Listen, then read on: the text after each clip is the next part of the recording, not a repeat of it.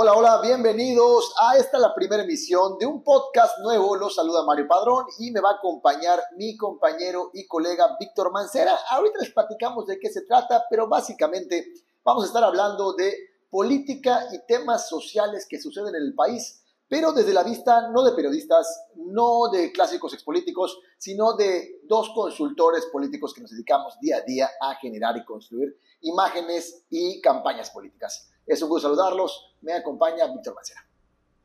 Mario, pues un gran gusto poder iniciar este proyecto que va a ser muy interesante porque precisamente creo que le vamos a ofrecer a la gente, pues ahora sí que una perspectiva que normalmente en política no se comenta, que es la perspectiva de dos profesionales de la política que no son políticos, que no están comprometidos con los partidos, sino con la consultoría política y que hemos tenido pues experiencias, yo creo que interesantes en distintos puntos de nuestro país y en tu caso también fuera de él, eh, pues para comentar un poco cómo es este oficio de hacer comunicación política, ¿no? Bien, en este primer capítulo, pues vamos a la introducción súper breve. Víctor Mancera, quien me acompaña, es consultor político y director de Mancera Estrategia y Comunicación, es politólogo por el TEC de Monterrey, se ha encargado de desarrollo de imagen y entrenamiento de más de 300 candidatos a lo largo de 18 años de carrera y ha sido galardonado por la Academia de Washington en los Napolitan Victor Awards, los premios más importantes a nivel internacional en la consultoría política por creatividad en campañas de gobierno. Bueno, yo me permito presumir a mi amigo Mario Padrón, que es director general y cofundador del Grupo Estratega, consultoría en comunicación estratégica. Tiene más de 40 campañas y proyectos de gobierno en más de una década de experiencia. Es ganador en los Napolitan Victory Awards por mejor estrategia en la categoría eh, de estrategia, precisamente en HM Campañas y nominado como consultor revelación del año don Mario Padrón, pues uno de las, de las promesas de la consultoría política y compañero de generación en este proceso que hay precisamente en la consultoría de, pues yo creo que hay, un cambio también, Mario, en, términos de, generaciones que creo que hay que comentar porque la consultoría también está cambiando, como están cambiando los escenarios electorales, ¿no? Sí, por completo, eh, del 2000 para acá. Pero bueno, ¿qué les queremos ofrecer en este primer capítulo y que se vayan quedando con nosotros cada semana y en cada emisión del podcast? que como comentaba Víctor, esto se va a tratar de que queremos aportarles esta visión de dos personas eh, que nos dedicamos a, generar campañas políticas, a diseñar estrategias y que sí, por la misma línea de nuestra profesión, nuestra gran labor y gran reto es tratar de analizar desde el medio, sin fanatismos, viéndolo desde una manera muy profesional y bueno, les vamos a compartir esto, creo que podemos agregarles sal y pimienta de cositas que suceden detrás de bambalinas ¿Y qué les parece si pasamos al intro y vamos a darle? Hoy vamos a hablar de los resultados de las elecciones de 2022 en México. Ok, Víctor, ¿qué opinas? ¿Cómo arrancamos? Arrancamos el domingo pasado, 6 de junio, seis elecciones que marcan este nuevo mapa en el país y cómo se fue configurando. Para quien nos ve en YouTube, voy a aprovechar y voy a como compartir de fondo el mapita. Aquí medio zoom, pantalla compartida para que nos apoyemos. Late. ¿Qué opinión tienes? Arrancamos contigo. ¿Cómo lo viste? Pues mira, hay que, hay que decirle a, la gente que, nos escucha que ya habíamos platicado este tema antes de que ocurriera la elección y ya decíamos que era relativamente eh, de esperarse el resultado que se iba a obtener con el único caso donde verdaderamente había una batalla que era el caso de Durango, porque tanto en el caso de Quintana Roo, en Oaxaca, en Hidalgo, en Aguascalientes, incluso en Tamaulipas, ya estaba bastante madurado el escenario a favor de Morena y esto de una u otra manera nos dejaba eh, la duda de qué iba a pasar con Durango. Yo creo que Durango es el caso más interesante porque es donde realmente hubo una disputa y eh, yo creo que hay que comentar varias cosas. No sé si quieras comenzar por este caso en particular. Yo creo que comentaba, te comentaba anteriormente, que en el caso de Durango, me parece que lo más importante es entender que Morena vuelve a perder en el norte de la República cuando tuvo la oportunidad de ser más competitivo. De hecho, las encuestas lo mostraban mucho más competitivo, mostraban una diferencia inferior al margen de error y la distancia fue mucho mayor en estos resultados finales. Pero ocurre un poco lo que sucedió en Chihuahua, un poco tanto también lo que sucedió en Nuevo León, en estos procesos internos de Morena de elegir candidatos no muy apreciados por la militancia, no muy apreciados por sectores de la, de la sociedad y que terminan de dejar que esta oportunidad, estos vientos a favor de Morena, eh, deja esto sobre la mesa. Creo que Durango fue una campaña que se dejó sobre la mesa y además hay que comentar una cosa, que yo hace mucho que no veía una campaña a gobernador que tuviera tantos padres. Ahora hay un montón de autores de esa, de esa victoria, parecía el gran, el gran caso de éxito. Pero yo creo que en general lo que estamos viendo es una derrota aplastante de la, de la oposición. A ver, la oposición hasta el domingo tenía seis gobernaturas, el lunes ya tenía dos menos. Eh, me parece que, perdón, haber perdido cuatro. Cuatro menos. Cuatro menos. Cuatro menos. Cuatro eh, menos. Permanece con dos en el caso Aguascalientes, que era un caso donde el PAN es uno de sus grandes bastiones, donde el gobernador ha hecho un trabajo eh, aprobado por la, por la comunidad. Y en el caso de Durango, además de este mm, apatía morena, creo que en el caso del PRI y el PAN fue donde quizás ahí sí funcionó una alianza Habrá que comentar más adelante si estas alianzas funcionan en todos los casos, ¿no? Tocaste varios temas. Yo creo que un punto muy importante que vale la pena profundizar, tantito, profundizar tantito es esto, dos, bueno, uno tiene que ver con la historia, ¿no? Pero eh, hablaste de un punto que es muy importante al momento de, del plan estratégico de cómo alcanzar el poder, ¿no? Que es ese punto neurálgico de quién es el candidato, o sea, la selección de candidatos. Y tú comentas, como hemos platicado anteriormente, eh, de tú y yo, eh, de que tú consideras que Durango a lo mejor fue algo por ahí. Nos, nos platicaste una vez, conversamos y me platicabas que, por ejemplo, eh, el, el, año pasado, el caso Nuevo León, Morena iba muy arriba y que quizá la selección de candidatos es donde fallaron las pinzas. Y bueno, y es la materia prima de cualquier campaña, ¿no? Digo, el, el candidato es el mensaje per se. ¿Crees que algo así pasó en Durango? Yo creo que en, algo, en, las demás, pues. En, o en las demás, pues. Sí, en el, bueno, en el caso Nuevo León me parece que la candidata no era mala. O Clara Luz no era una mala candidata. Clara Luz era una candidata ¿Mm? muy apreciada por el trabajo que había hecho en el municipio de Escobedo, pero cometió muchos errores a lo largo de la campaña. Eh, cargaba tras de sí, pues, a un viejo PRI, ¿no? Conocido por ¿Mm? todos. Y creo que los errores cometidos en campaña fueron más definitorios incluso que eh, los adeptos, las filas o las fobias que podía despertar. En el caso de Chihuahua, definitivamente Morena sí tomó el candidato más desgastado. Y en el caso de Durango, también el proceso interno me parece que dejó muchos eh, disgustos a muchas personas. Incluso se notó en estos eh, cierres, recordarás que hace una semana, un poco más de una semana, el, hace dos semanas, el fin de semana anterior a el proceso electoral, que es cuando vienen los cierres grandes, pues pareciera que a la candidata de Morena en Durango, estos eh, liderazgos fuertes, Marcelo Ebrard, Claudia Sheinbaum y otros líderes del partido la fueron dejando sola, como un poco intuyendo que las cosas no iban a salir bien en el caso de Durango y quizás tratando de no eh, ligarse a ello. Más adelante podremos platicar sobre cómo esto nos deja este escenario para 2023 y 2024. Pero para cerrar, dentro de tu pregunta, yo sí creo que Morena pudo hacerlo mucho mejor. Y las encuestas, todas las encuestas lo decían. Es decir, Morena deja mucho menor, eh, mucho peor performance en el caso de Durango y particularmente también en el caso de Tamaulipas, donde se cerró bastante la elección eh, cuando lo comparamos con el caso de las encuestas. También hay que decir que en el caso de Tamaulipas, si quieres que hagamos esta transición, es mucho más difícil las, encuestas, lo, dicen los encuestadores, es un estado muy complejo por el tema de la inseguridad, por el tema del control de grupos del crimen organizado en, buena parte del estado y eso complica mucho la lectura, pero de lo que, parecía, lo que parecía en determinadas encuestas una ventaja de 10 a 15 puntos se redujo a prácticamente 5 eh, lo que no nos habla de un, de un buen resultado. A ver, hay, hay, que, hay que decir algo hay malas campañas que ganan elecciones y buenas campañas que las pierden. Eso llega, llega a ocurrir.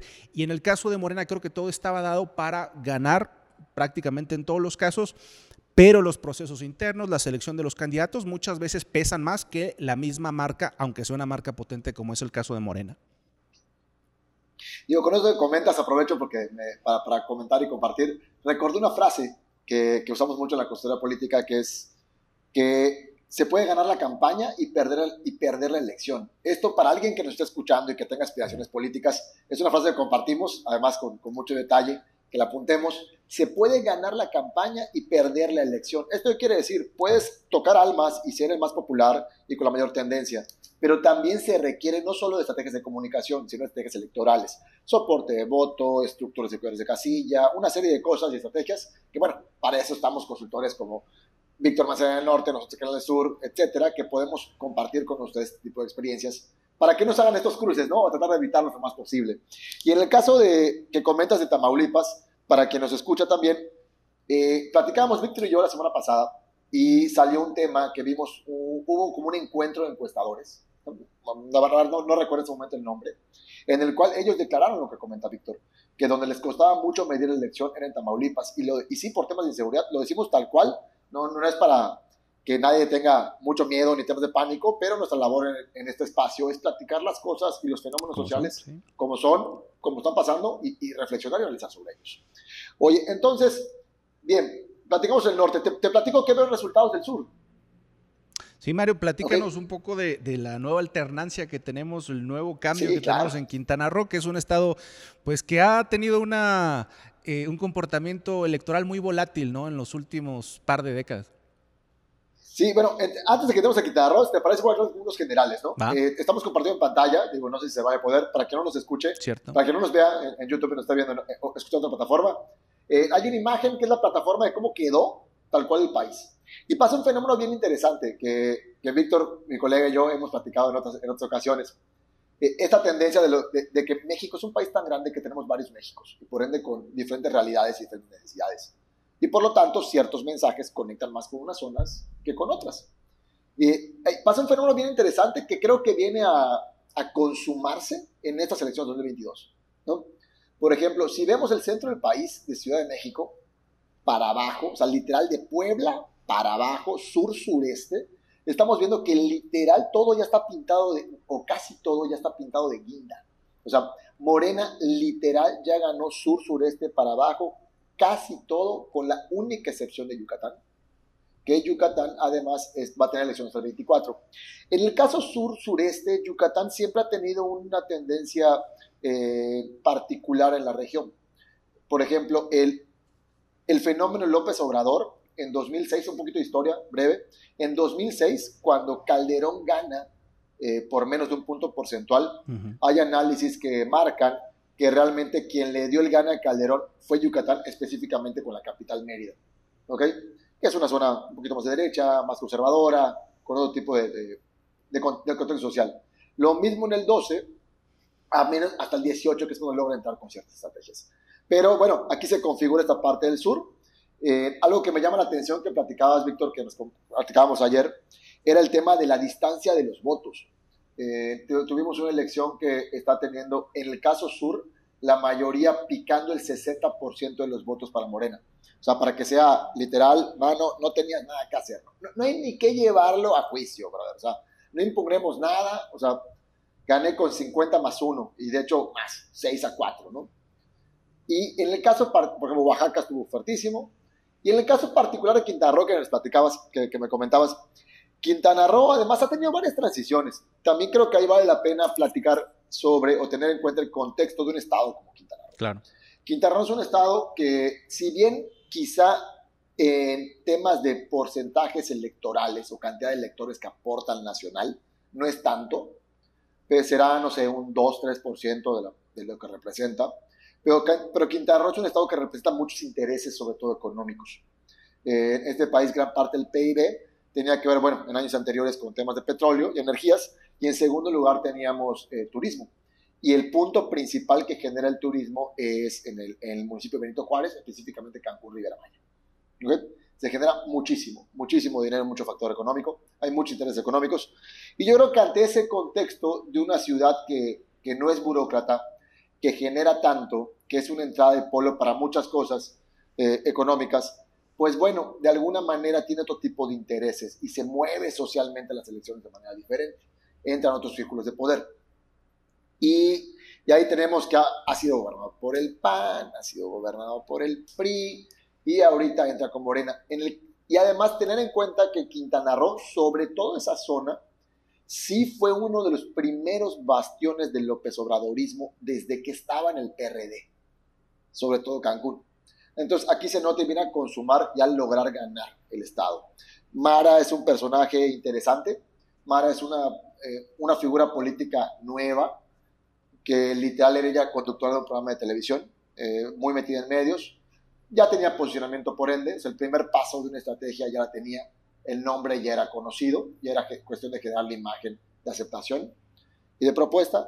Mara gana la alcaldía de Benito Juárez, que es el municipio de Cancún, el municipio de Juárez está Cancún, lo gana en, en 2018, en 2021 se reelige, o sea, no ha parado, está en campaña.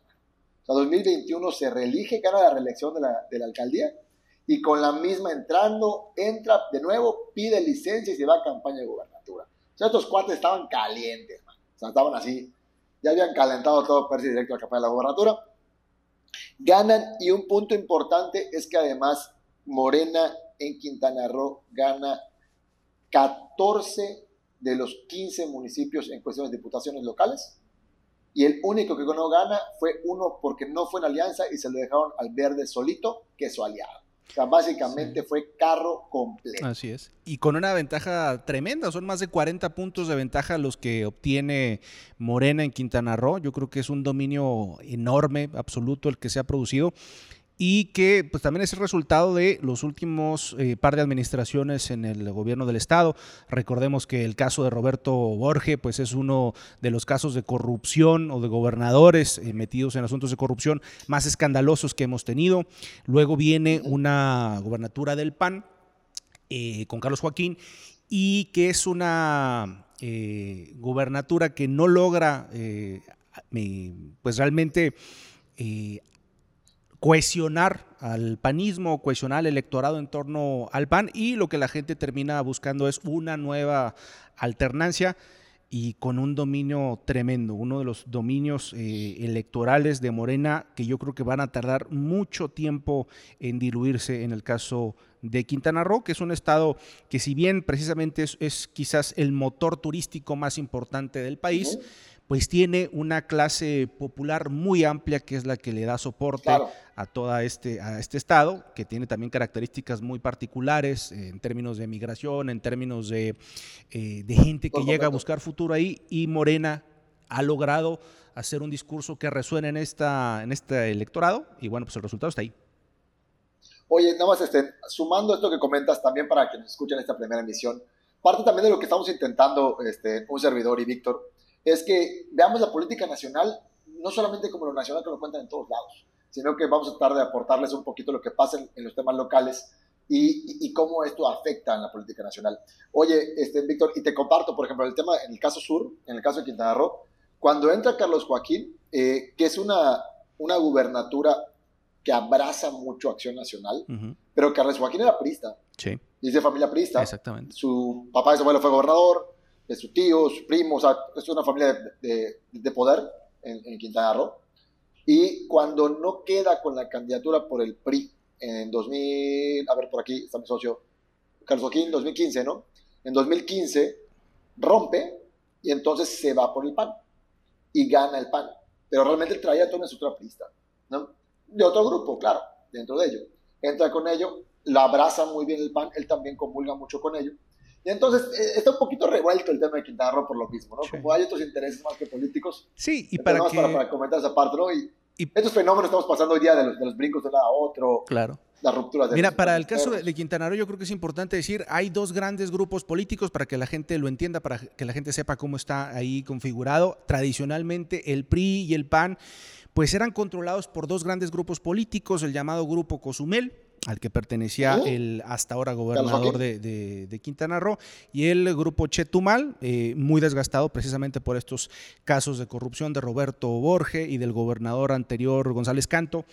Eh, y, que, y ya no digamos de Mario Villanueva hace algunos años más. Acaba de salir de la cárcel. Así es. entonces, era, es, es un estado que ha padecido mucho el tema de la corrupción entonces, un discurso anticorrupción, antisistema, anti los corruptos de siempre, como el que maneja Morena, pues sin duda iba a tener eco como ocurrió en esta elección 2022. Pues yo creo que así dejamos en Quintana Roo. Este, y te comento, bueno, ¿qué creo que vale la pena en Quintana Roo? Este, bueno, te comento este punto que te, comentaba, que te platicaba. Gana carro completo en las diputaciones locales. Y hay un tema que no tengo claro ahorita, pero quizás sería interesante que lo platiquemos después, y le echemos una revisada Eh, gana carro completo Morena en diputaciones locales en Quintana Roo y, y, hoy día gobierna, si no me equivoco, 21 o 22 estados en esta nueva configuración. Sería interesante, Víctor, que reflexionemos un poquito cuán, en cuántos de esos estados Morena en el tema legislativo tiene mayorías en los congresos locales. Sí. Porque puede ser que tenga una nueva, una, una, nueva herramienta, una nueva arma Morena como tal, por llamarlo así, a beneficio de ellos, de ese grupo, que es que podría tener un elemento para poder cambiar constituciones. Porque recordemos que una constitución para cambiarla o para hacer una reforma tiene que pasar en, la, en el Congreso Federal, pero luego tiene que pasar por lo que se llama el, el constituyente permanente, que es que se tiene que votar en todos los estados locales, congresos locales y habría que pensar cuántos tiene Morena y podría hacer otras estrategias políticas más allá de las elecciones, ¿no? Hablando de gobernanza. Claro, algo que, que, yo creo que hemos padecido en la democracia mexicana por muchos años es este voto corporativo, es decir, tenemos a la gente votando absolutamente de la misma manera. Hay casos muy singulares, como por ejemplo el de Nuevo León el año pasado, que fue muy sofisticado el voto, ¿no? Gente que estaba votando un gobernador de MC y que estaba votando por un diputado federal panista y, y, y también el PRI se obtuvo una, una importante cantidad de votos. Entonces, en ese sentido, creo que es importante notar que cada estado tiene estas particularidades, pero en general Morena está disfrutando de un voto corporativo, de un voto de marca importante y estos gobernadores de Morena están entrando con una enorme libertad para hacer y deshacer en sus gobiernos, para hacerlo sin obstáculos, para hacerlo sin una oposición que vaya a significar eh, un dique que detenga grandes reformas o que detenga grandes cambios en estos estados, ¿no? Entonces, sin lugar a dudas, esto de una u otra manera a mucha gente le gusta, porque en, México tenemos una cultura política donde se están buscando como grandes tlatoanis, eh, eh, gobernantes que tengan todo el poder. Es cultural, ¿no? Es cultural, sin duda, eh, y creo que estamos un poco regresando, porque incluso si, si volvemos al mapa que nos mostrabas, casi pareciera que estamos volviendo a algunas de las etapas finales del Priato, ¿no? Es decir, de un partido hegemónico que tenía el control político de prácticamente todo el país. Ahora estamos regresando a eso a través de la vía democrática, que resulta muy interesante en términos de que la gente le quiere entregar el poder a un partido para que las cosas ocurran, porque también buena parte de las insatisfacciones que se vivieron en el gobierno de Peña Nieto, de Calderón y de Fox, era esta idea de que eran presidentes débiles porque no tenían el control de sus congresos y, y por lo tanto muchas reformas se quedaron en el camino. Pareciera que los mexicanos están buscando darle todo el poder a un partido y esto pues sin duda si bien puede permitirle a este gobierno actuar eh, con mucha eh, concisión, pues la verdad es que los riesgos democráticos están ahí. Lo cierto es que si algo nos está demostrando nuestro sistema político, nuestro sistema electoral, es que los cambios se pueden dar cuando hay una marca fuerte, independientemente de quién tenga el gobierno, independientemente de quién tenga los presupuestos. Cuando hay una alta participación, y cuando hay un discurso que golpea a la gente, que, que, realmente le logra conectar, el resultado está ahí. Pero también hay que decir una cosa, estos resultados electorales que tuvimos en 2022 son de una participación bajísima. Me parece que Tamaulipas sí. tiene el más alto, 53-55%, que sigue siendo muy bajo. Y es interesante porque normalmente esto significaría a nivel local que los partidos en el gobierno tenían una determinada ventaja porque cuando tú tienes presupuestos, cuando tú tienes el gobierno, cuando tú tienes la movilización, cuando tú tienes eh, claro, las recursos. estructuras, pues una baja participación te significa usualmente que ese, eh, esa rebanada del pastel que tú puedes medianamente controlar es más grande. En este caso, pareciera claro. que la gente actúa con absoluta eh, libertad y creo que eso hay que reconocérselo al árbitro electoral, en el sentido de que pues tenemos elecciones relativamente eh, limpias, ya no tenemos fraudes electorales, siguen habiendo acciones fraudulentas y siempre las, va a haber, pero en general los procesos han sido bastante limpios. Y yo, y, y, fíjate que hay que también reconocer otra cosa, los PREPs en esta ocasión fueron muy precisos, casi perfectos en algunos casos.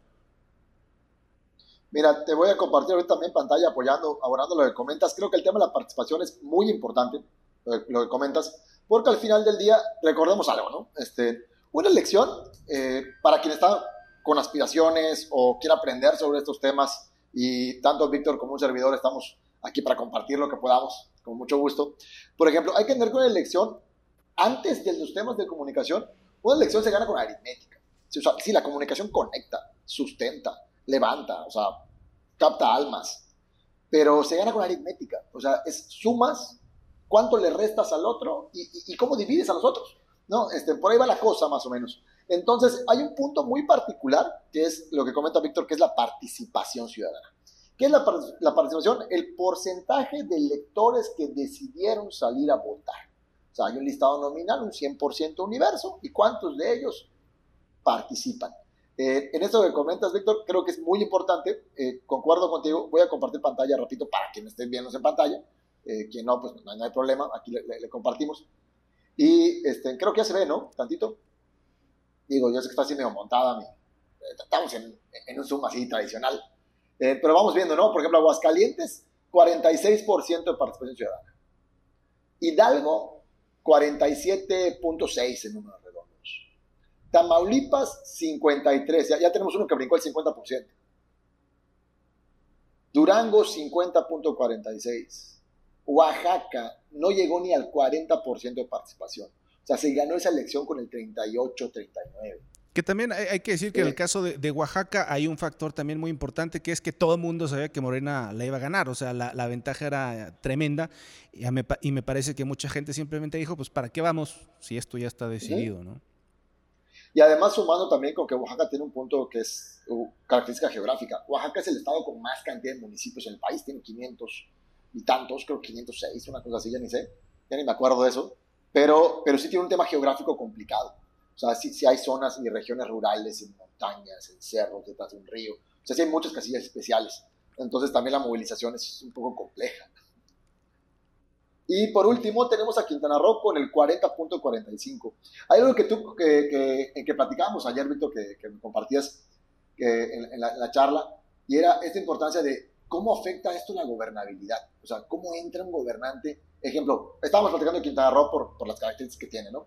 Este, que ganas una elección con el, sí, con el 50% de los votos, 56, pero con una participación del 40%. Eso quiere decir que a representatividad del universo total de, ciudadanos, estás hablando del 20% de la población. 25. Sí, estamos, estamos frente a gobernadores que inician con el apoyo de una minoría muy pequeña de sus estados, con, una, con un resultado que viene dado más, más que por la preferencia, por el rechazo al PRI y al PAN, el rechazo a la alianza. Eso, eso hay que decirlo con toda claridad porque este es un fenómeno que se viene repitiendo desde hace muchos años, incluso si revisas tú los resultados electorales que obtuvo López Obrador en 2018, son el doble de lo que obtuvo en 2012, que tuvo 15 millones de votos, en el año 2006 obtuvo 12 millones y fracción, y en esta elección de 2018 obtuvo 30 millones, es decir, más del doble. Entonces, lo que estamos observando no es que Morena sea un partido que esté aglutinando preferencias o que esté aglutinando eh, el el gusto de la gente por, ese, por esa marca, sino este rechazo constante al PRI y al PAN y a la alianza. Y creo que este es dentro de las lecciones más importantes, porque creo que a todos conviene que haya una oposición fuerte, una oposición consistente, una oposición inteligente. Esta no es una oposición inteligente, esta no es una oposición competitiva, es una oposición eh, que ha caído casi en, en, lo patético. En estas semanas, en estos últimos días, han salido a decir que esto es un resultado positivo. O sea, Perdieron cuatro gobernaturas y para ellos este es un resultado positivo. Morena, un partido que no tenía absolutamente nada en 2018, hoy tiene la presidencia de la República, estas 22 gobernaturas, tiene la mayoría de los congresos. Y para ellos hay tiro, así lo dijo el propio Santiago Krill en un video que estuvo difundiendo. ¿Hay tiro en 2024? No, no hay tiro en 2024. Bueno, hay un tiro en 2024, el, de, el de Cheman contra Marcelo. Ese es el único tiro que hay. O sea, la oposición que tenemos es testimonial y es lamentable porque a mí me parece muy claro que las grandes deficiencias no son del partido, porque creo que las ideas conservadoras del PAN tienen eco en mucha gente. Creo que esta, esta, este discurso popular del PRI todavía resuena en mucha gente, pero las dirigencias que tiene el PRI y el PAN los están llevando a un estado que va a ser muy difícil de recuperar. O sea, salir de ese atolladero teniendo un monstruo político encima que tiene el control de prácticamente todo el país, va a ser muy complicado.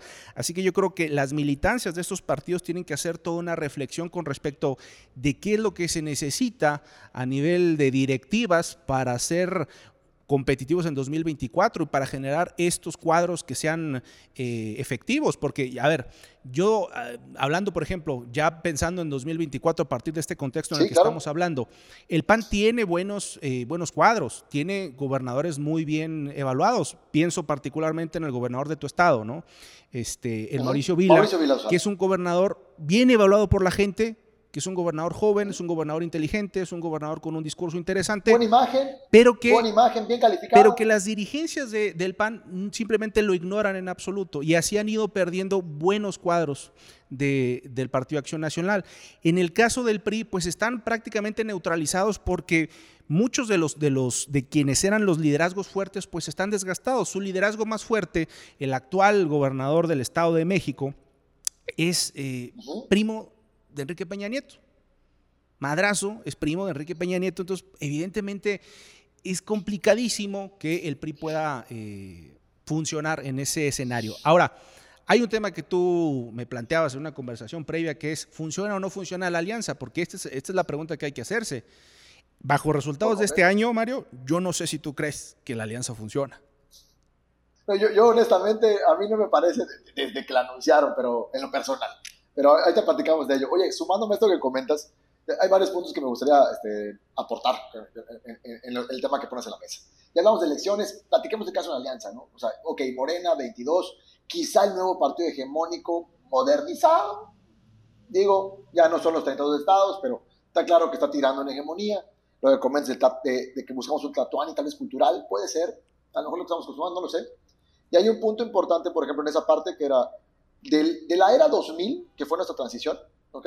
De Fox, a hoy, ninguno de los tres gobiernos que tuvimos, Fox, Calderón y Peña, ninguno de los tres ah, llegaron a gobernar 22 estados. Digo, digo, parece cerrando el tema, ¿no? Hoy día Morena es el fenómeno que marca. Este, dos, en lo que comentas de ese tema, no sé qué opinas, pero por ejemplo, yo creo que, que en 2018, con el fenómeno López Obrador electoral, como personaje electoral, eh, ni siquiera como gobernante, ¿no? como personaje elección, electoral, viene a marcar un cambio de era eh, en la configuración política del país. O sea, ni, siquiera es un cambio de sexenio, o sea, es un cambio de era. O sea, hubo un corte social. Sí, ¿no? O sea, yo creo que es equivalente a lo que quizás sucedió con Fox en el 2000. No, sé cada cuánto pasen ese tipo de eras o si hay un, un, histórico eh, en los temas sociales, no lo sé pero podría ser remarcado con, o sea, va a estar en los libros de historia, o sea, sí. Este, sí, es un parte profunda. Yo creo que el, López Obradorismo va, va, a permanecer mucho más allá del sexenio de López Obrador, porque al, final del sexenio de Fox nadie se decía foxista, ¿no? O sea, Fox terminó apestadísimo incluso para los panistas. Era un fenómeno, Pero era un fenómeno quizás de Fox, eh, perdón, quizás de Fox no era un fenómeno de personaje como de un hartazgo social. Sí. Aquí sí entra un personaje fuerte. Perdón, adelante, continúa. Sí, no, no, o sea, es que esto va a ser muy interesante, Mario. Seguramente de esto vamos a estar platicando en 2025 porque lo que va a ocurrir en el momento en que López Obrador desaparezca de Morena, cuando López Obrador salga del escenario, es lo que distingue a la izquierda de toda la vida, que son las luchas fraticidas, que son las tribus, que son estas descomposiciones de que no nos ponemos de acuerdo, porque ya está pasando. Esto ya, ya, el germen ya está montado y tú lo puedes ver en liderazgos de Morena, que no están de acuerdo con muchas eh, posiciones del presidente y eh, con los procesos que están, que están avanzando. Porque, digamos, a ver, lo que le da cohesión a Morena, lo que le da fuerza a Morena, lo que le da unidad a Morena es López Obrador. Quita a López Obrador de la ecuación y vas a tener un escenario completamente distinto, que es donde podría aparecer una fuerza política de, de alternancia. En este sentido, creo que si, si, nos, si regresamos a este momento en el que nos encontramos para 2023, hay dos elecciones, que la gente lo sepa, vienen dos elecciones muy importantes. En el caso del Estado de México, que es el mercado electoral más importante del país, que va a ganar Morena.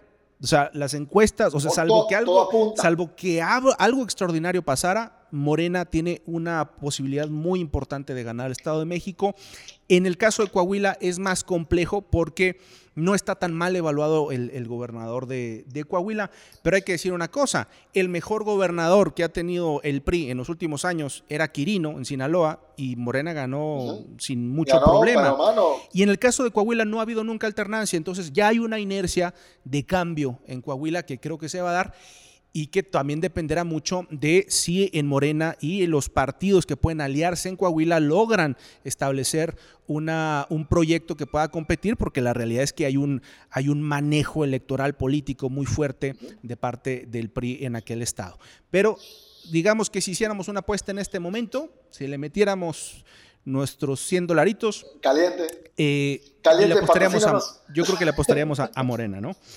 Y eh, además de, este tema de los estados que comentabas, eh, Mario, no son cualquier estado. O sea, Veracruz, Ciudad de México, si se gana el Estado de México de parte de Morena y el resto de los estados que se han ganado son los estados que tienen más electores. O sea, Morena tiene a la mayoría de la población bajo su gobierno ya, evidentemente en la presidencia, pero en los, en los eh, gobiernos locales.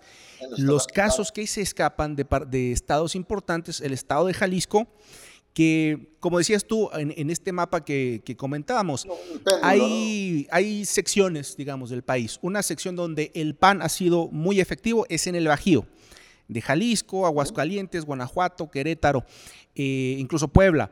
Entonces, en el caso de Jalisco, que en este momento está en manos de Movimiento Ciudadano, yo pienso que va a haber una alternancia. No, Movimiento Ciudadano no ha logrado...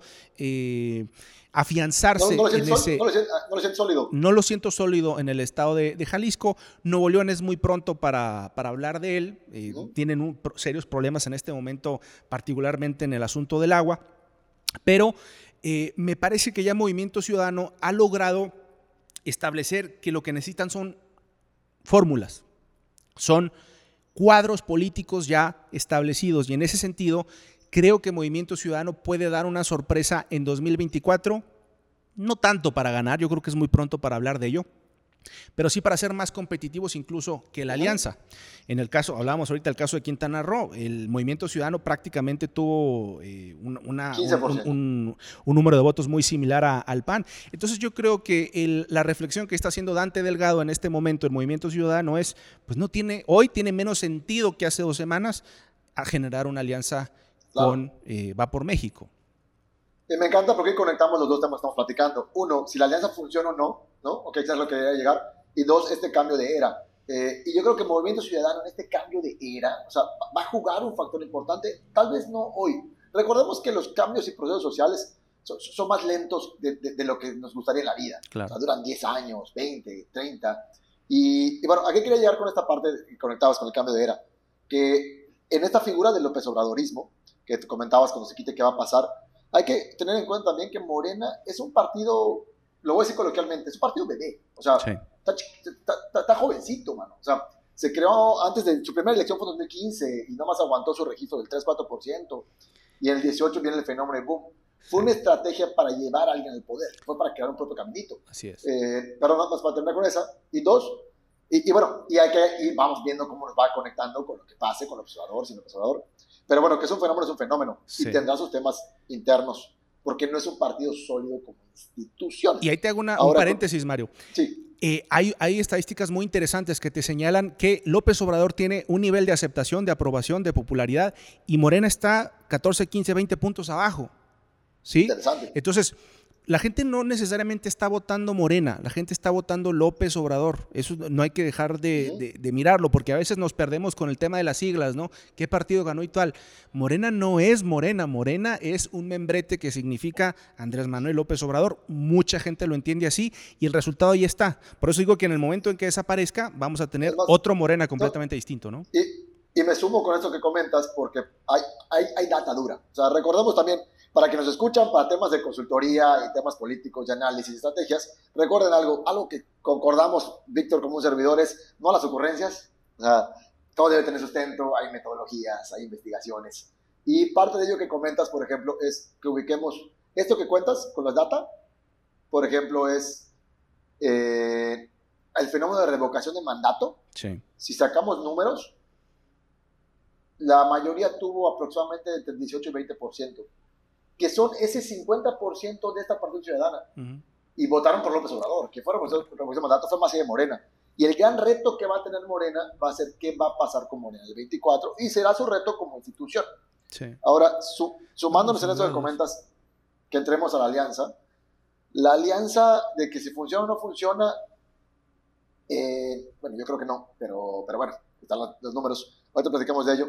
Yo creo que hay un punto importante en lo que nos platicamos en un momento, que era que ubiquemos, yo creo, y, yo le llamo mi romanticismo democrático, y, creo que lo compartimos, porque lo dijiste hace un momento. Eh, una democracia necesita equilibrio, necesita contrapesos. Sí. A mí quien me pregunta, o que cuando platicamos en charlas extras, y quien me dice, este, por ejemplo, es que López Obrador es malísimo, ¿no? O al revés, es buenísimo. Eh, yo creo que el problema no, no es eh, la 4T, como, como, como, la, la, nombraron, ¿no? O, o, López Obrador. Yo creo que el problema es que no hay una oposición. O sea, no hay una real. O sea, entonces, como no hay aquí contrapesos, ah, ha cometido errores la 4T, claro, muchos, como todos los gobiernos. O sea, todos tienen cosas buenas y malas. Dos, que aparentemente o a la vista se ve que no hay una oposición que agarre su tijerita y corte esa tela, pues evidentemente no la hay.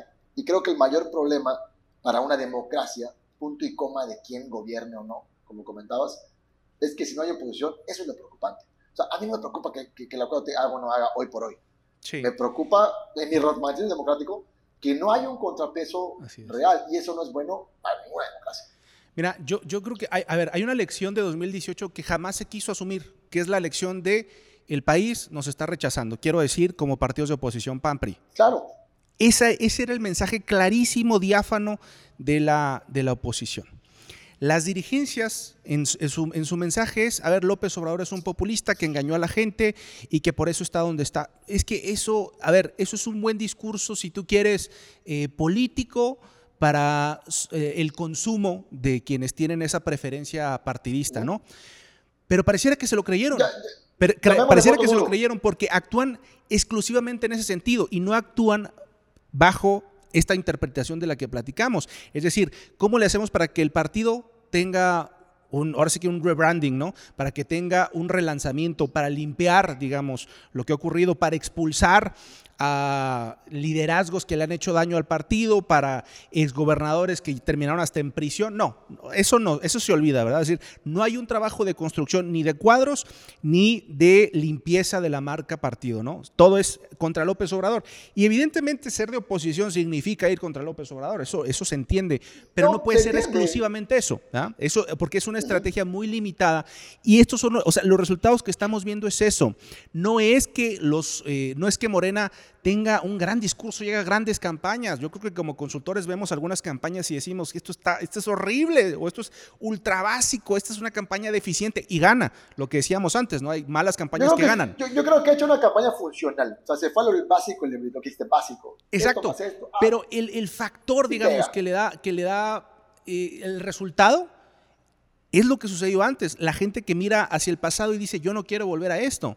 Y eso no se ha reflexionado. Por eso eh, hay un enorme sector de la población que está en lo que yo llamo la orfandad política.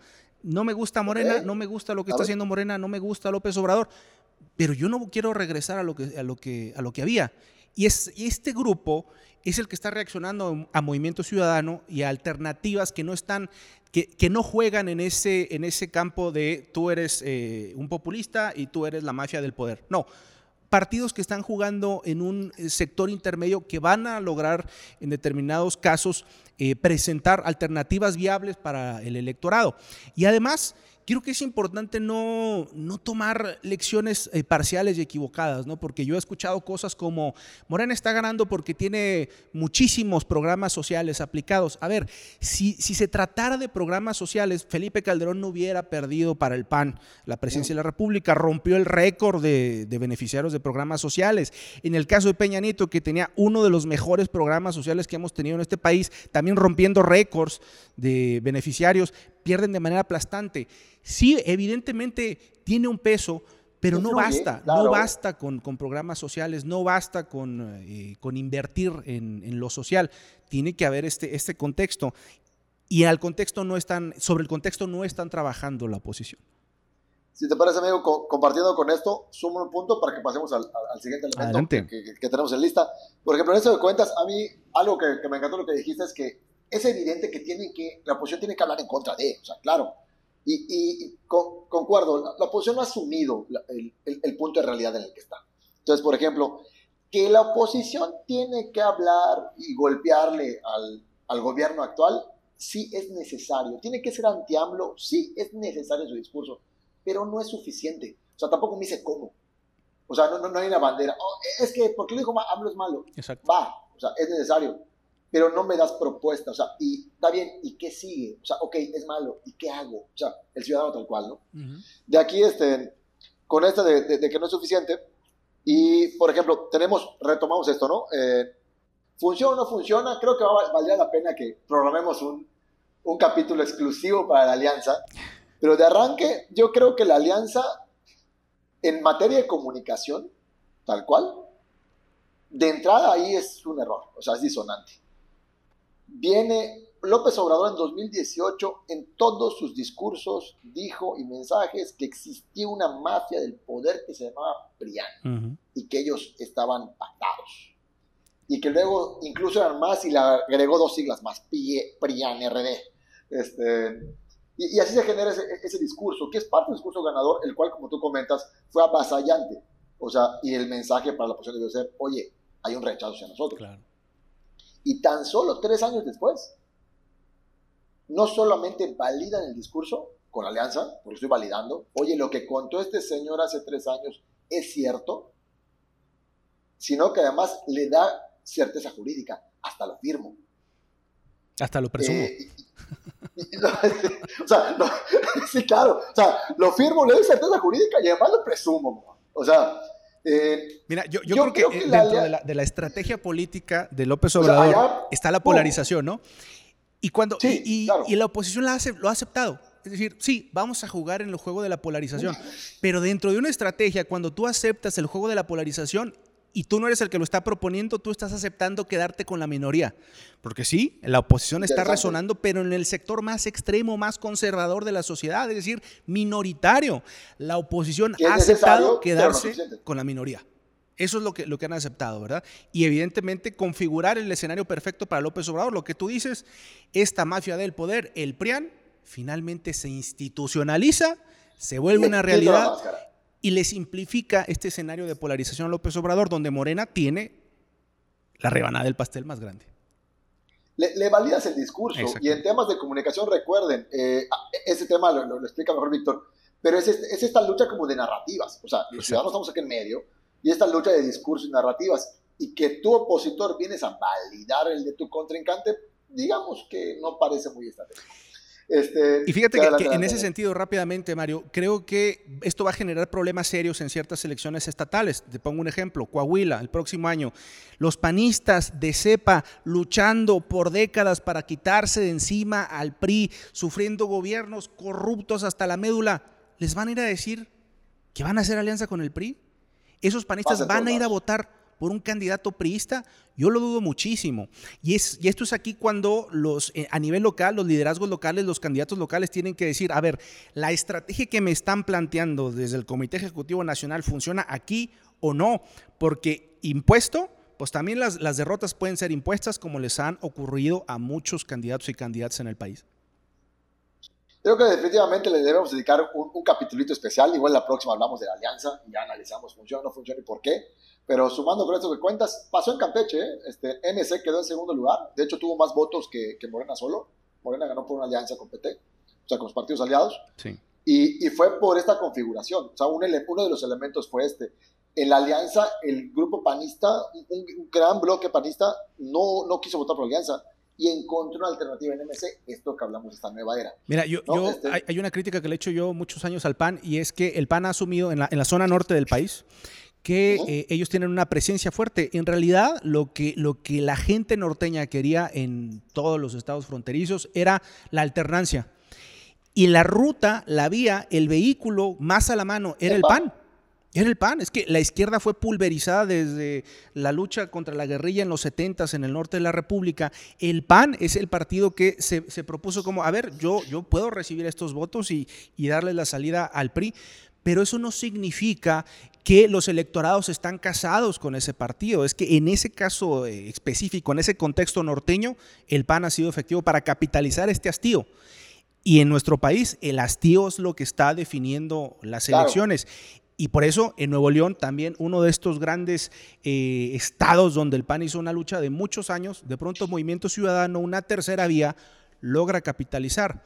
Porque hoy en día los electorados no tienen ninguna fidelidad y la identidad partidista, hay, hay una encuesta muy interesante ahora que hablabas de data, de los últimos 20 años, la identidad partidista, ven, así, o sea, en un, en un declive absoluto con el punto más bajo en 2018 de aquí excluye a Morena, porque Morena es, es ahora sí que un, fenómeno, decías tú, es un cambio de época, definitivamente hay un fenómeno ahí este, diferenciado, pero tenemos 20 años con la identidad partidista a la baja, de gente que dice, pues yo no me identifico con ningún partido, gente que está buscando alternativas en los procesos electorales. Y ahí es donde también algo muy importante que, por ejemplo, tu equipo hace se especializa en ello, que es esta generación de branding de, de, persona, ¿no? O sea, el, brand de persona, el brand personal para ello. Sí, lo, porque, porque sucede esto, o sea, eh, hay una volatilidad profunda en cuanto a la identidad partidista, la preferencia electoral. Entonces tú como consultor político, a mí, a mí, o sea, ese es un concepto que yo, en el que yo creo fielmente, que es lo mejor, el mejor capital que tú le puedes generar a un cliente es el personal. Es decir, es su marca política personal. Y ahí está claro, y te voy a decir una cosa, los, los gobernadores, los nuevos gobernadores de Morena, muchos vienen del PRI.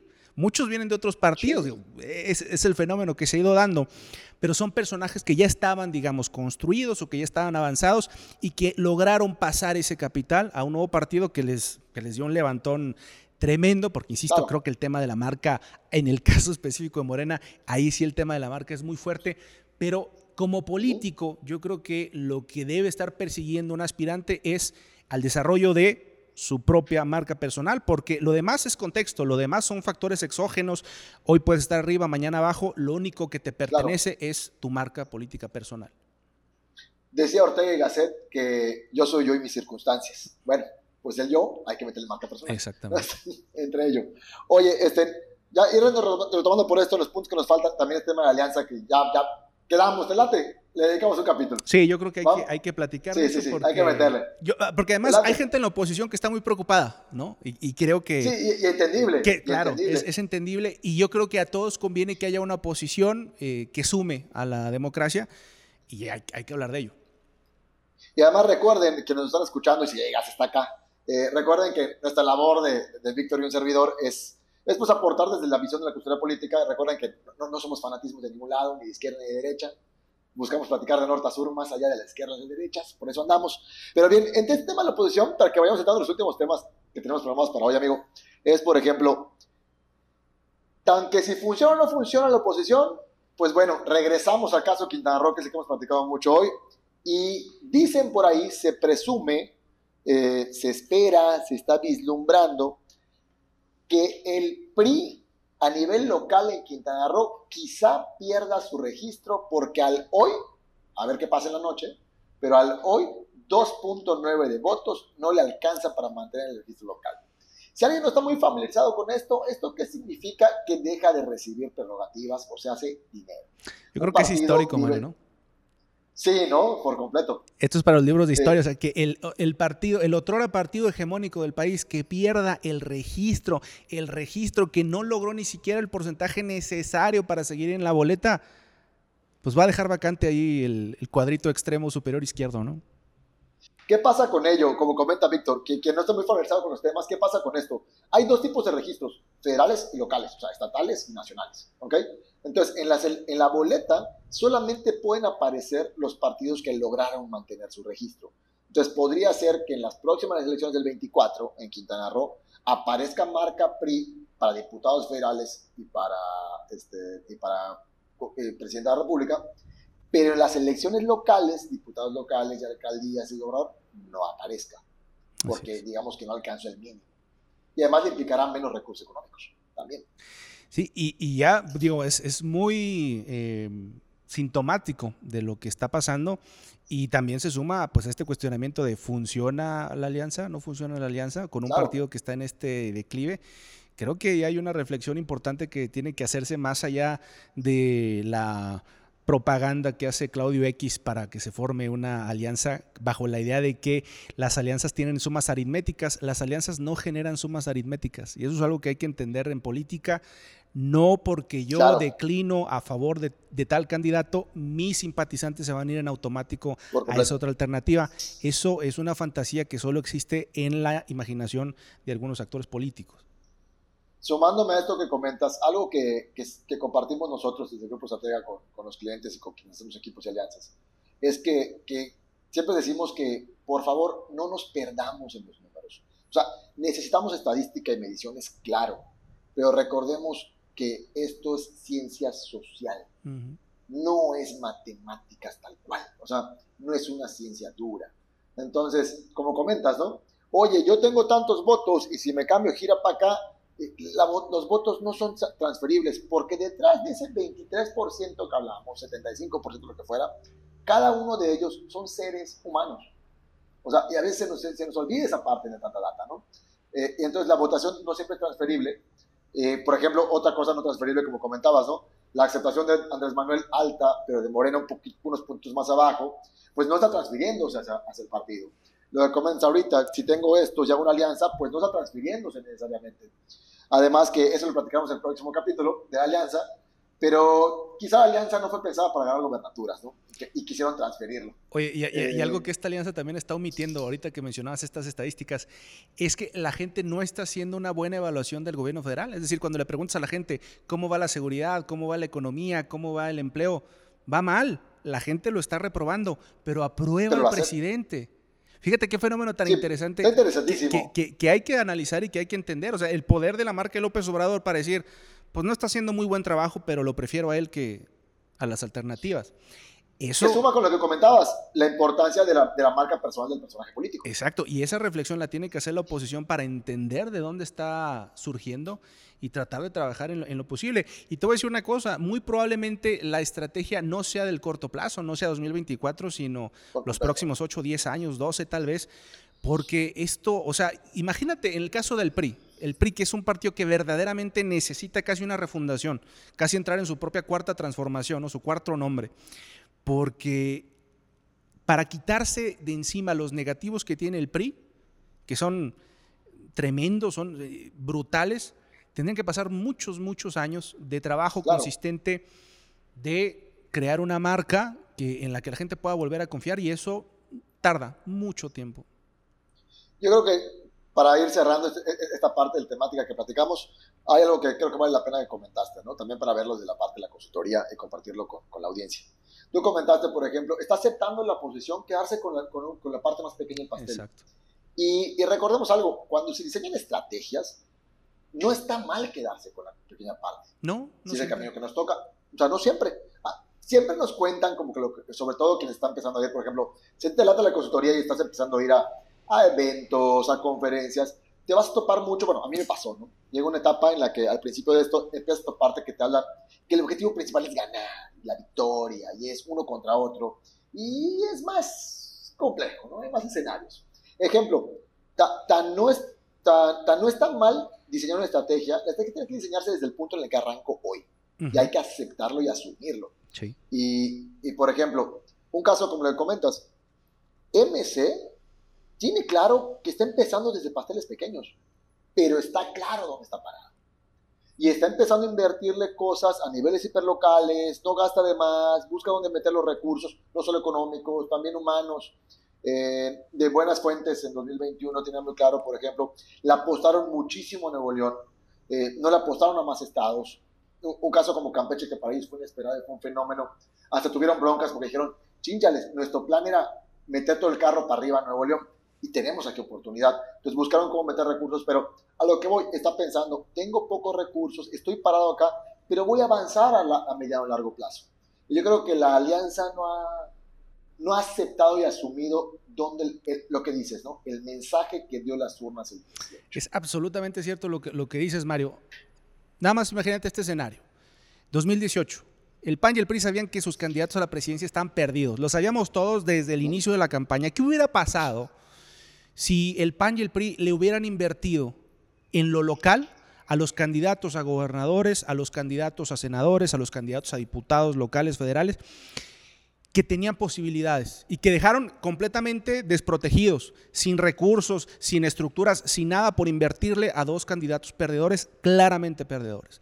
Estaríamos en otro escenario completamente distinto, porque precisamente cuando haces una estrategia, Mario, tú tienes que primero entender si estás apostándole a ganar o a obtener un, trozo, digamos, del electorado importante. Porque si tú juegas como si... O asumirte como un contrapeso. claro, pero si tú diseñas una, estrategia pensando en voy a ganar esta elección, cuando no tienes ninguna posibilidad, vas a obtener peores resultados que los que obtendrías si hicieras una estrategia basada en lo que sí puedes alcanzar a lograr. Entonces, y cuando tú eres el minoritario, como ya la oposición lo es en la mayor parte del país, tú tienes que concentrar tus recursos donde eres fuerte. Cuando tú tienes muchos recursos es a la inversa, ¿no? Los distribuyes para tratar de nivelar tus debilidades. Pero cuando eres el candidato pequeño, la estrategia evidente, clara, necesaria es poner las fichas donde tienes más posibilidades. Movimiento Ciudadano lo ha entendido así y ha entendido cuándo tiene una oportunidad y cuándo tiene una, un fichaje, un personaje que puede, que puede prender, que puede obtener ahí este, fuerza. En ese sentido, posteriormente quizás podemos hablar del caso concreto de Luis Donaldo Colosio, que para muchos es una figura que está ahí con un potencial, porque tiene todo, particularmente tiene una historia que funciona.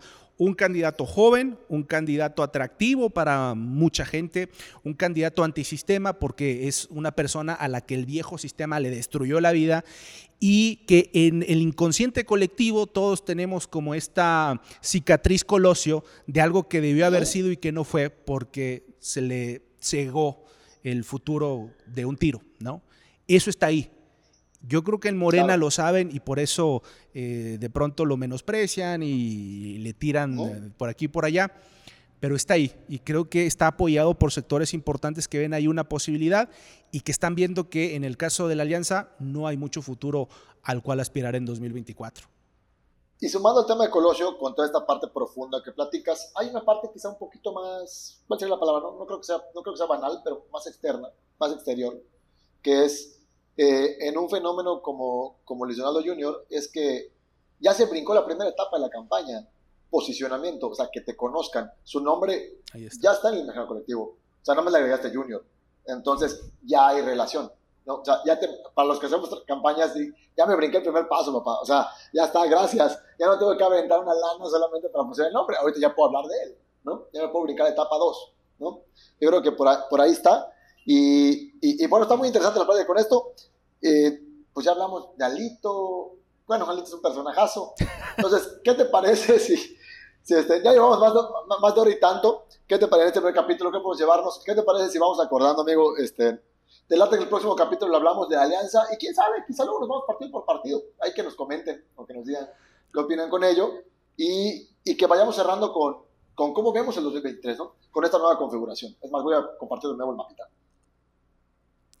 Bueno, Mario, pues en este 2023, como comentábamos antes, viene la elección del Estado de México, el estado más importante a nivel de electores, y el Estado de Coahuila, que a mí me parece que Morena tiene posibilidades importantes de llevarse ambas.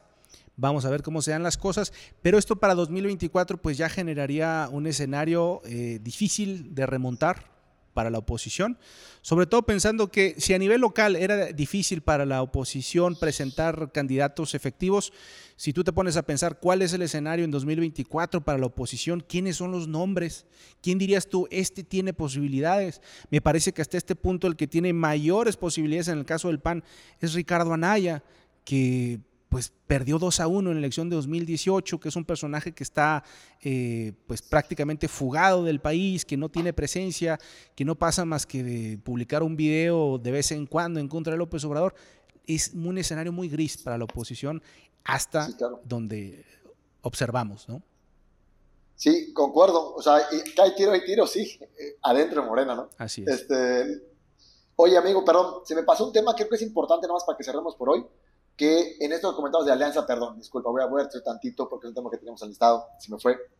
que era en este mismo de alianza, nada más para rematarla, creo que ha sido un tema importante, que además hubo guerra de tweets entre Alito y Marco Cortés, y, hay una, disonancia, una disonancia en sus mensajes, y, y ahí creo que se percibe una alianza frágil y no coordinada. ¿no? Claro porque es una alianza artificial, o sea, no es una alianza que esté basada en un proyecto, que esté basada en coincidencias, es una alianza pragmática, es una alianza anti-López Obrador. Pudieron haberle puesto así, a lo mejor hubiera sido más efectivo.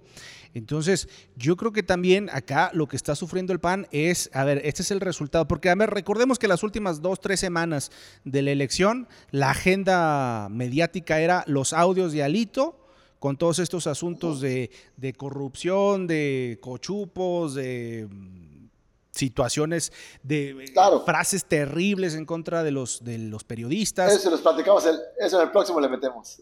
Y, fue lo que marcó esa, esa, esas últimas semanas y por supuesto eso le hizo daño a la, a la alianza en estos, estas últimas semanas porque, vamos, el resultado también tiene que ver con esto. ¿Funciona o no funciona?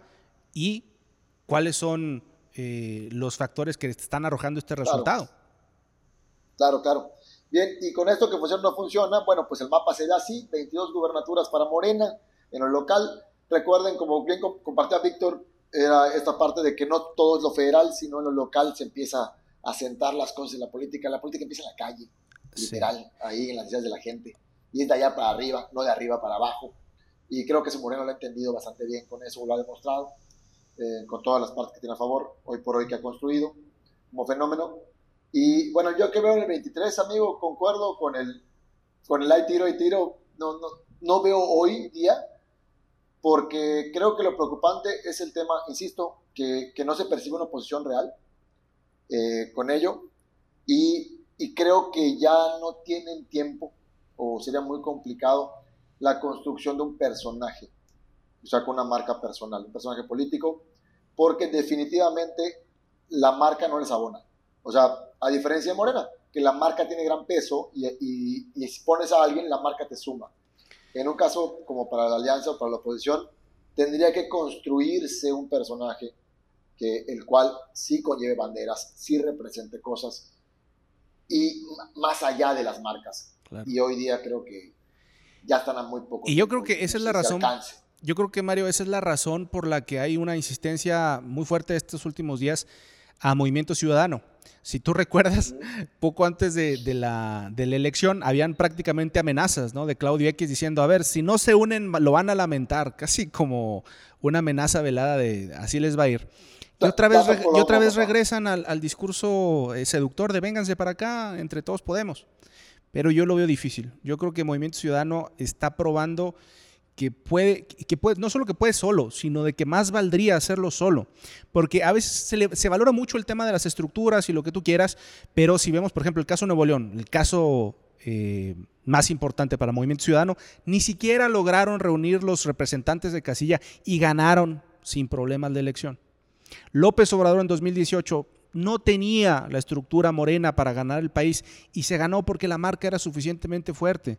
Entonces creo que sí estamos en un, en un momento donde lo que puede marcar una posibilidad para la oposición es el individuo, es el candidato. El partido evidentemente no solo no abona, sino que es un hándicap, sobre todo si están sumando en esta fórmula al PRI. Claro, a diferencia, y ubicaron local también, en el caso nacional, pues sí, yo creo que sí, tal cual. Y Morena, por al revés, su fortaleza es que como marca está sumando por el fenómeno obrador. Ahora, por último, por ir cerrando con esto, este, y ya nos despidamos, creo que ya llevamos un ratote platicando entre tú y yo y compartiendo con, la gente. Ahí dejamos la tarea del editor, este, va a estar difícil. Claro, claro, claro. Eh, en esta parte de, de, la suma del 23, yo creo que además MC tal vez va a entrar, eh, para que nos escuche y tenga ciertas aspiraciones y que, como conectando cositas que compartamos, que con mucho gusto lo hacemos. Eh, MC en el 24, yo veo algo. Va a tener una oportunidad que a veces solo se da una vez, que es como cuando un candidato va por su, primer, por su primera candidatura, o sea, por su primera elección. Eh, aunque pierda, no hay pierde. O sea, va a ganar algo. O sea, entras a la cancha, entras al mapa. Puede ser que no gané la candidatura. Hablo a alguien que, por ejemplo, ahorita quiere hacernos el diputado local y lo, y lo está aspirando. Hay, hay, una vez que solo tiene un, hay un tiro. Ese primer tiro es maravilloso porque esa inversión no se pierde. O sea, a lo mejor no gané la candidatura, pero ya entré en posicionamiento, ya estoy en, ya estoy en figura pública, ya entré a la cancha, ganaste cosas. Y creo que MC si apuesta por ir solo y continúa con la estrategia que está, que yo creo que MC sí, desde lejito se nota que sí hay un plan, sí hay una estrategia, no se ven improvisando, este, están haciendo análisis de coyuntura, se nota cuando eso pasa. Y, y, es que en el 24, si va solo, va a tener ese punto característico, ¿no? Y si no gana la presidencia, no importa, no pierdo, porque entonces, ¡pum!, va a subir al siguiente escalón. Decías hace rato tú, Mario, esta frase de Ortega Gasset, soy yo y mi circunstancia, y a veces esa circunstancia es del momento, o sea, no se vuelve a repetir. Las oportunidades en política surgen una sola vez. Si no se toman, se pierden y difícilmente vuelven a ocurrir. Entonces, en, política no hay segundas oportunidades. O se toma el, el, momento, se lee la realidad, se lee al electorado y se avanza en ese sentido, o pasa el tiempo y, no se da. Y así muchas carreras políticas se han quedado eh, con personajes interesantes, personajes inteligentes que tuvieron la oportunidad, no se aventaron y cuando decidieron aventarse ya había pasado el momento. ¿no? Yo creo que Movimiento Ciudadano tiene un momento en 2024 que puede capitalizar y que no hay ninguna garantía de que esto se pueda repetir por completo. Bien, amigo, pues qué gusto, qué gusto la charla y que estemos compartiendo en este primer ejercicio con los amigos que nos van a escuchar. Recuerden, si te interesa, si te gustó esto, llegaste hasta acá, pues te agradecemos triplemente, sobre todo ahorita en el capítulo 1, que quizá va a ser más complicado, pero entre ello vamos a estar haciendo todo el esfuerzo para estar con ustedes cada semana. Y recuerden, buscamos, vamos a estar analizando de norte a sur el país y hablando no solo de lo federal, sino también de lo local. Y sobre todo vamos a estar analizando desde una visión más allá de la que aportan los amigos periodistas que la hacen muy bien, los amigos políticos y políticos que también aportan, sino que aquí vamos a estar escuchando a dos consultores políticos, dos consultores en comunicación, que nos dedicamos a hacer campañas electorales y marcas y estrategias para gobiernos. Literal, eso nos dedicamos el día a día y compartimos esta visión que tratamos de tener más allá de las izquierdas. Pues no queda más que agradecerles habernos estado escuchando en esta primera edición de Norte a Sur. Les agradecemos mucho y los invitamos a seguirnos en redes sociales. Los invitamos a seguir en caso de Mancera, Estrategia y Comunicación Política. Nos pueden buscar en Facebook, en mi caso particular, en Twitter como B Mancera y en TikTok como Consultor Político. Y nos vemos la próxima. Mario, un gran gusto haber estado contigo. Nos vemos la siguiente para seguir hablando de estos temas y compártenos dónde te podemos seguir para saber más de estos temas que hemos platicado. Me encuentran en Instagram como mario.padrón en mi caso personal, en sitio web redes sociales como Grupo Estratega con S, así en medio, grupo así como, como latín, grupoestratega.com. Ahí nos pueden encontrar, redes sociales también. Y en Grupo Estratega tenemos muchos temas de confidencialidad, entonces no van a encontrar mucha información. Es más fácil en mi red personal, en mario.padrón, por ahí me pueden encontrar. También en Facebook, pero con Instagram le vamos a ir dando por allá. Y también les recomiendo muchísimo el TikTok de arroba, arroba político que desarrolló Mancera, que está buenísimo, la neta. Yo, yo soy súper fan de este me encanta y me fascina. Y amigo, gracias por compartir esto, por este espacio, de lo que vamos a estar compartiendo con la gente y que vamos platicando de todo lo que pasa en el norte pasa en el sur. Bien, pues nos sigan y nos vemos en de norte a sur y nos vemos en la próxima, que ya quedamos, ¿no? Sin chao, le damos este, perdón, me salió el sureño. Este, sí, quedamos, este, Alianza, ¿funciona o no funciona? Próximo capítulo, ¿va? Hasta la próxima. Nos vemos la siguiente para hablar de la Alianza, Mario. A la gente que nos escucha, nos vemos. Chao.